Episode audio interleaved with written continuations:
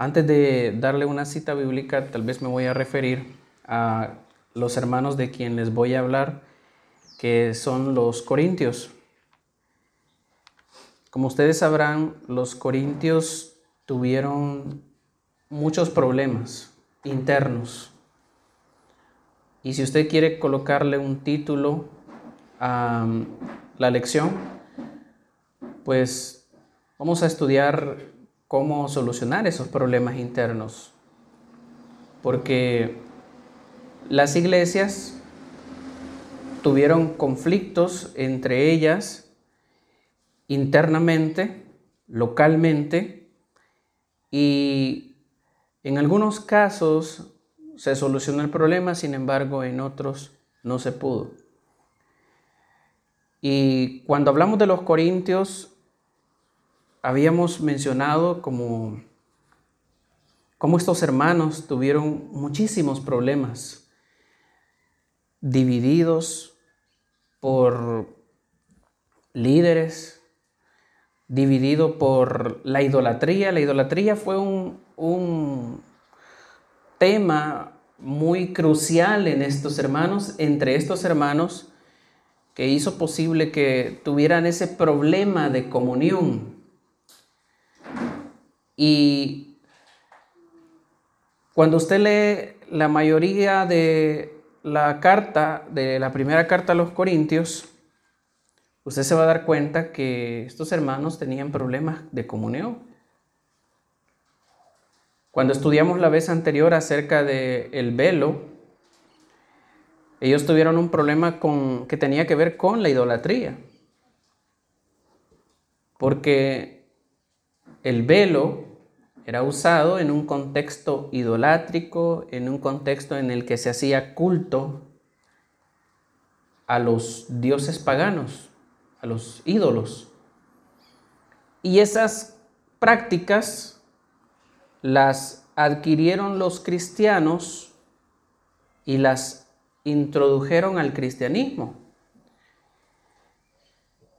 Y Pablo exhorta esas costumbres y pone en contexto todo lo que está sucediendo. Después de esto vimos también cómo la actitud que tenían los hermanos a la hora de comer juntos causó problemas entre ellos, causó división entre ellos y unos con otros se despreciaban. Y en parte era por su situación económica. Recordemos que en el tiempo que se escribió la carta o que se dieron estos problemas, había pobreza, extrema pobreza. Habría, había, perdón, personas esclavas. Y de allí, de la esclavitud de las personas, surgieron cristianos, fueron llevados a la iglesia. Como también la iglesia en Corinto estaba compuesta por hermanos pudientes, hermanos que tenían sus capacidades económicas. Y esto en cierto modo generó un problema de comunión. Así es que los corintios, los hermanos, los cristianos, estamos hablando de cristianos, tuvieron estos problemas dentro de su localidad. Y hubieron hermanos que al ver la situación enviaron cartas al apóstol Pablo y le escribieron acerca de estas cosas. Tuvieron problemas con el matrimonio, tuvieron problemas con la fornicación. La fornicación en la zona geográfica donde estaba ubicada Corinto era una situación muy común, digámoslo de esta manera. Los corintios, estoy hablando de los ciudadanos, no específicamente de los cristianos, sino de los ciudadanos, tenían estas prácticas eh, que tenían que ver con la fornicación. Y era parejo. Hombres fornicaban como también mujeres. Hemos hablado de que Corinto tenía sus zonas predilectas, digámoslo así, donde los muchachos, las jóvenes, se paraban en esas partes, en esos lugares, y sucedía el encuentro y pues existía lo que se llama eso, como la fornicación. Y los hermanos, los hermanos, algunos de ellos estaban habituados a esas prácticas fornicarias y Pablo exhorta respecto a estos hermanos que andan desordenadamente. Y el problema, como lo hemos dicho, aparte de ser un contexto idolátrico, también había un contexto muy mundano en la zona de Corinto. Agregando esto, la situación económica, la situación social, todo daba lugar a que tales prácticas fueran comunes, fueran normales y fueran vistas como normal, valga la redundancia. Y y Pablo exhorta a que esto no debería de ser así. Incluso las leyes, las leyes en la zona de Corinto, eran tan prohibitivas para un sector, y estoy hablando del sector de los esclavos, de los pobres que no tenían nada, como lo dice Pablo en el capítulo 11 de Corinto, de Corintios. Los pobres que no tenían nada, tampoco las leyes los favorecían. Un pobre, un esclavo, no tenía incluso el derecho a, al matrimonio, no podía casarse, no podía celebrar una, una ceremonia, una boda y llevar a cabo un matrimonio, un casamiento. En vista de tal contexto, pues se prestaba la situación para que hubiese fornicación, a tal grado de que los hombres tenían más de una mujer, que no era su mujer. Entonces, Pablo exhorta y les dice a los hermanos que andan haciendo estas prácticas, cada uno tenga su propia mujer, y también les dice a las hermanas que probablemente tuvieron esa práctica, les dice, y cada mujer tenga su propio marido. A los dos les dice el mismo mensaje. Este no, era un, este no era un problema únicamente del hombre, sino que era un problema también de la mujer. Porque había mujeres esclavas ahí. Entonces, teniendo todo lo que sucedía en Corinto en contexto, entonces uno puede ver que estos hermanos tenían una situación muy compleja, muy complicada, no se llevaban entre sí, habían grupos eh, divisivos, unos decían que eran de Apolos, unos de Pablo, otros de Cefas, otros de Cristo. La idolatría por un lado, unos decían que no había que comer tal carne, otros que sí, se dividían por la comida el problema del matrimonio, el problema de la fornicación. Entonces estamos ante una iglesia local con serios problemas, con grandes problemas. Y el apóstol, el evangelista, el predicador, a través de la carta que se le envió a los corintios, busca resolver este problema. Intenta resolver esta situación. Incluso el apóstol Pablo les hace ver a los corintios que va a llegar un momento en el que Él los va a visitar. Porque al parecer las palabras, las palabras que el apóstol ha plasmado en la carta, no parecen ser suficientes para estos hermanos para hacer el cambio. Ahora, En el capítulo 12, quiero que me acompañen al capítulo 12 de la primera carta a los Corintios.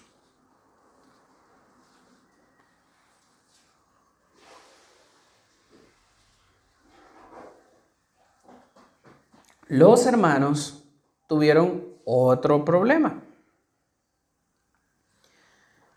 El capítulo 11 termina hablando de la cena del Señor,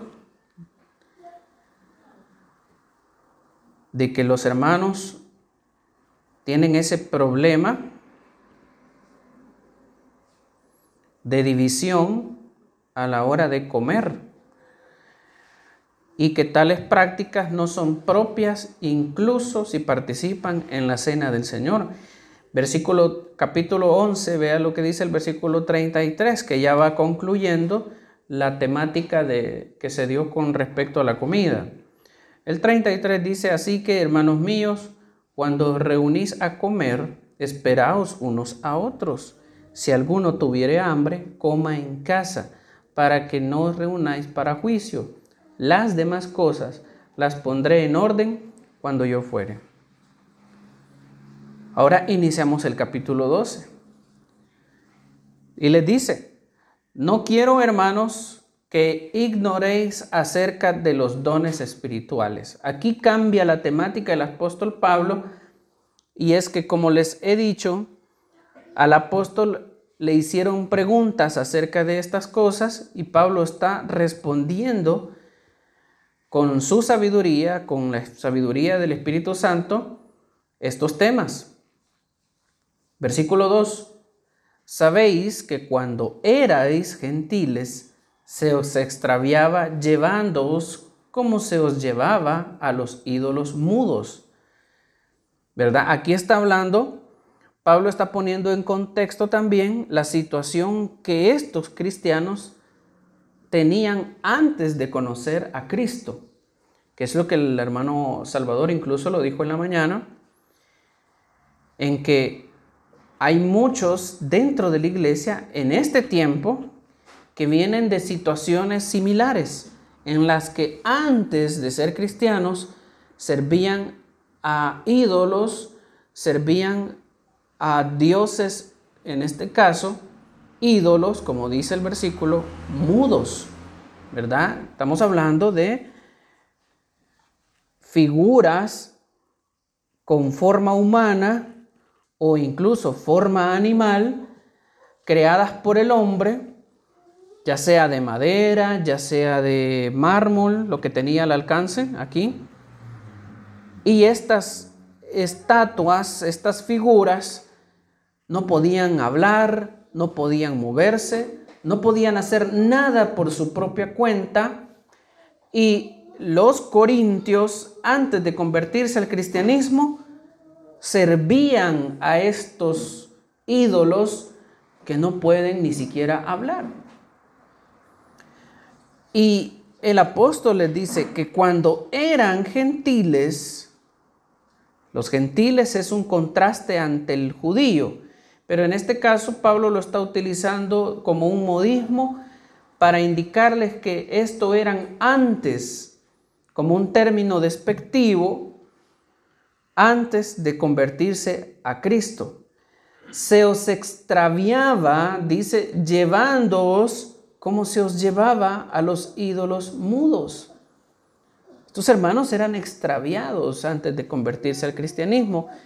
Y esas prácticas idolátricas, una vez más, las está poniendo en tema el apóstol Pablo porque esas costumbres que tenían en el, en el paganismo, esas costumbres las metieron en la iglesia, esas prácticas las empezaron a realizar en la iglesia, y es ahí donde el apóstol Pablo les dice, esas prácticas las hacían ustedes allá cuando no eran cristianos, y de esa forma ustedes se extraviaban. Estas prácticas demuestran lo que está sucediendo. Vamos a otra vez, versículo 3.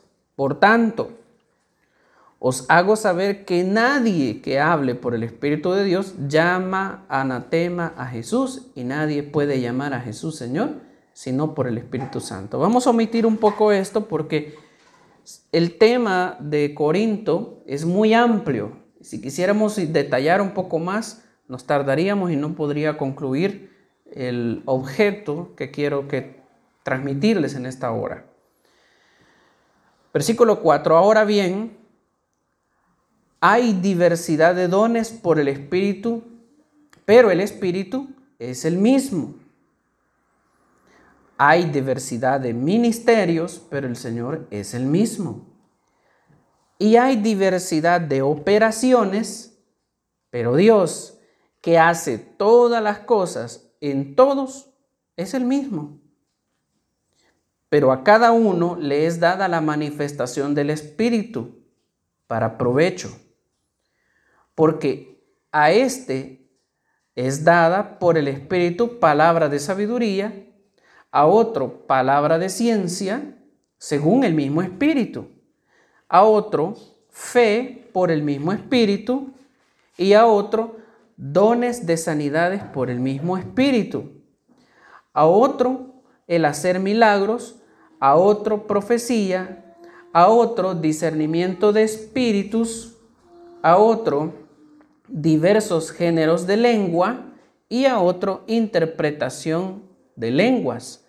Pero todas estas cosas las hace uno y el mismo espíritu, repartiendo a cada uno en particular como él quiere. Detengámonos ahí. Los corintios, hermanos, los creyentes, habían recibido una riqueza en dones espirituales. Estoy hablando de los dones milagrosos. Estoy hablando de dones que sobrepasan un ejercicio o una función en la iglesia. Habían hermanos que habían sido asistidos por el Espíritu y podían hacer milagros, podían sanar, podían hablar en lenguas y habían otros hermanos que podían interpretar los espíritus y que también podían interpretar las lenguas. Ahora, ¿por qué menciona Pablo esto? Porque entre estos hermanos habían también hermanos que no tenían estos dones. Ellos no habían sido asistidos milagrosamente por el poder del Espíritu Santo. Y estos que no tenían el don milagroso estaban siendo subestimados por los que sí tenían. Y estos que no tenían anhelaban tener los dones milagrosos. Pero al no tenerlos y que al estos tenerlos, se daba el conflicto porque unos se creían más que otros. Unos se creían superiores que otros. Y existía esta división en la iglesia otra vez la comunión era afectada en la iglesia. Aquí el objeto del contexto del, del párrafo que estamos analizando no es, el enfoque no es los dones milagrosos. Los dones milagrosos eran circunstanciales, sucedían. Pero el objeto o el tema principal era esto, en la comunión entre los hermanos, en que unos no se llevaban con otros porque se creían superiores a otros. A tal punto era esta arrogancia que habían hermanos que a lo mejor pensaban o lo habían expresado, recuerde que esto es una explicación del apóstol Pablo a una carta que le escribieron. Esa carta que le escribieron al apóstol Pablo no la tenemos. No tenemos qué es lo que escribieron estos hermanos al apóstol Pablo. No sabemos qué preguntas, qué confesiones le hicieron. Pero era muy probable que aquellos que tenían dones milagrosos llegaban al punto de decir, no necesitamos a estos hermanos que no tienen nada. Luego introduce un tema muy importante en el versículo 12.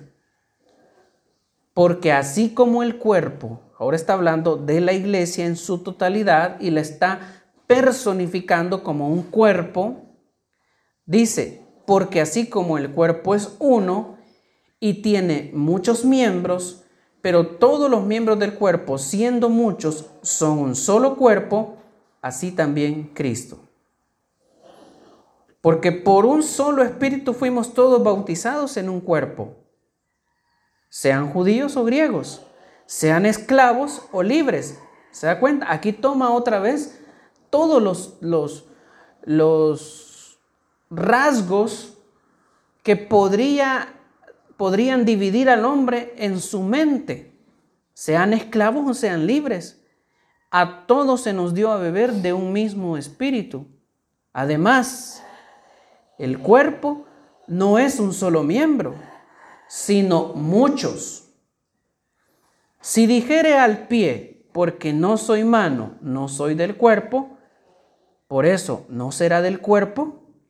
Y si dijere la oreja, porque no soy ojo, no soy del cuerpo, por eso no será del cuerpo. Si todo el cuerpo fuese ojo, ¿dónde estaría el oído? Si todo fuese oído, ¿dónde estaría el olfato? Mas ahora Dios ha colocado los miembros, cada uno de ellos, en el cuerpo como Él quiso.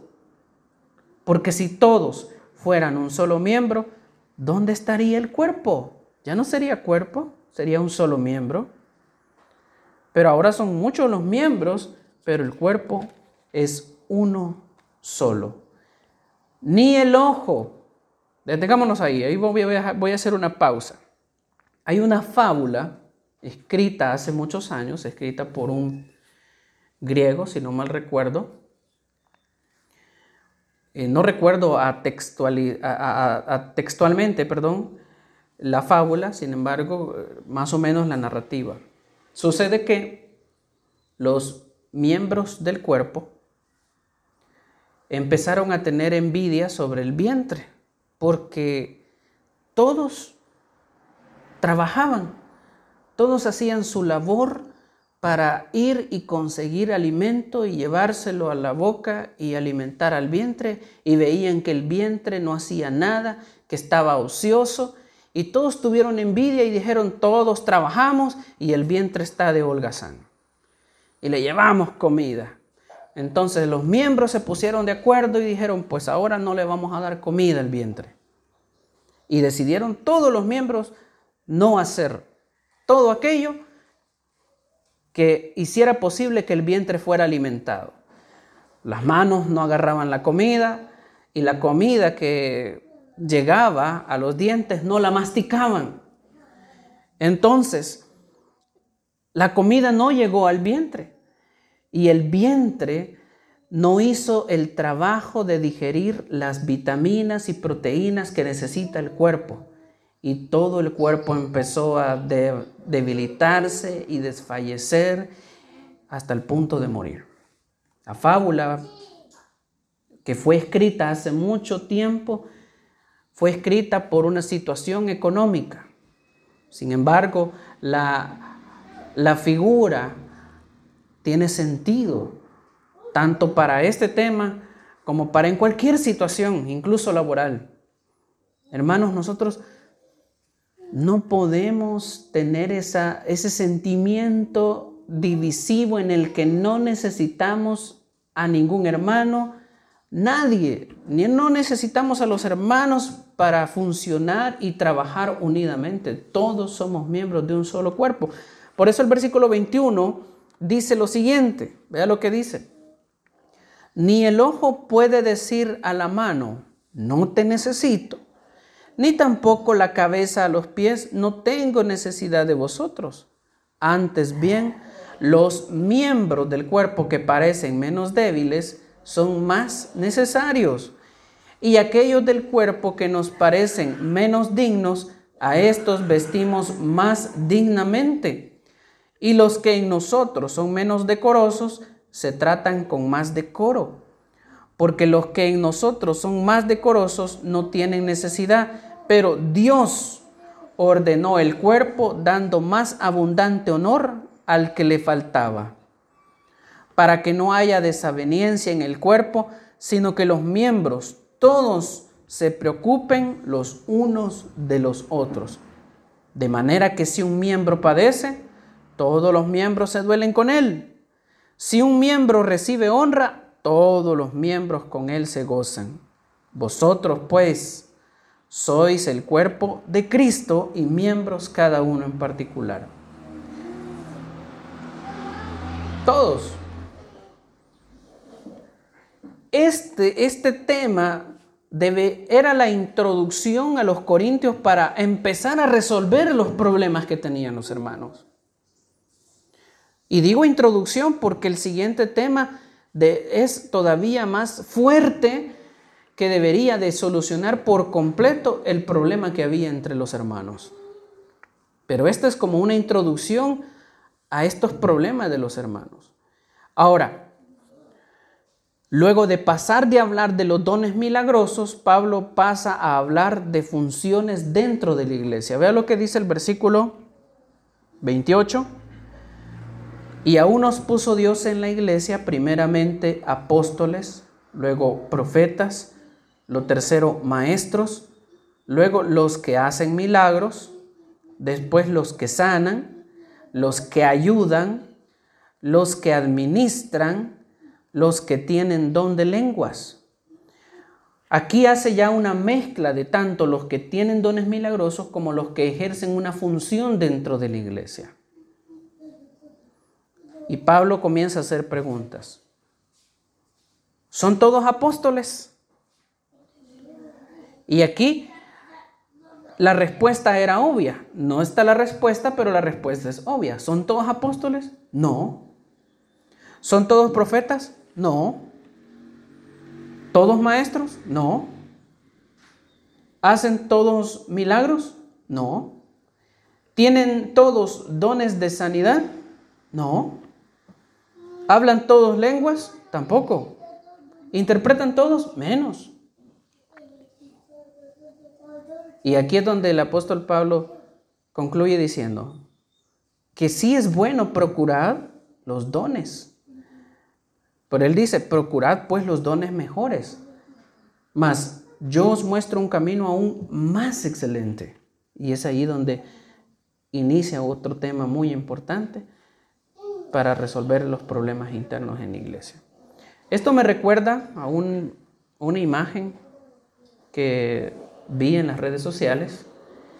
Y como ustedes sabrán, hoy en día es muy común que la gente tome fotos de cualquier cosa en la calle, un accidente, un incendio, un, árbol se cayó y la gente toma fotos. Los jóvenes se toman fotos entre ellos y hoy hay una competencia en querer ser el más famoso en las redes sociales. Hay gente que hace contenidos absurdos y esa gente tiene miles, miles de seguidores.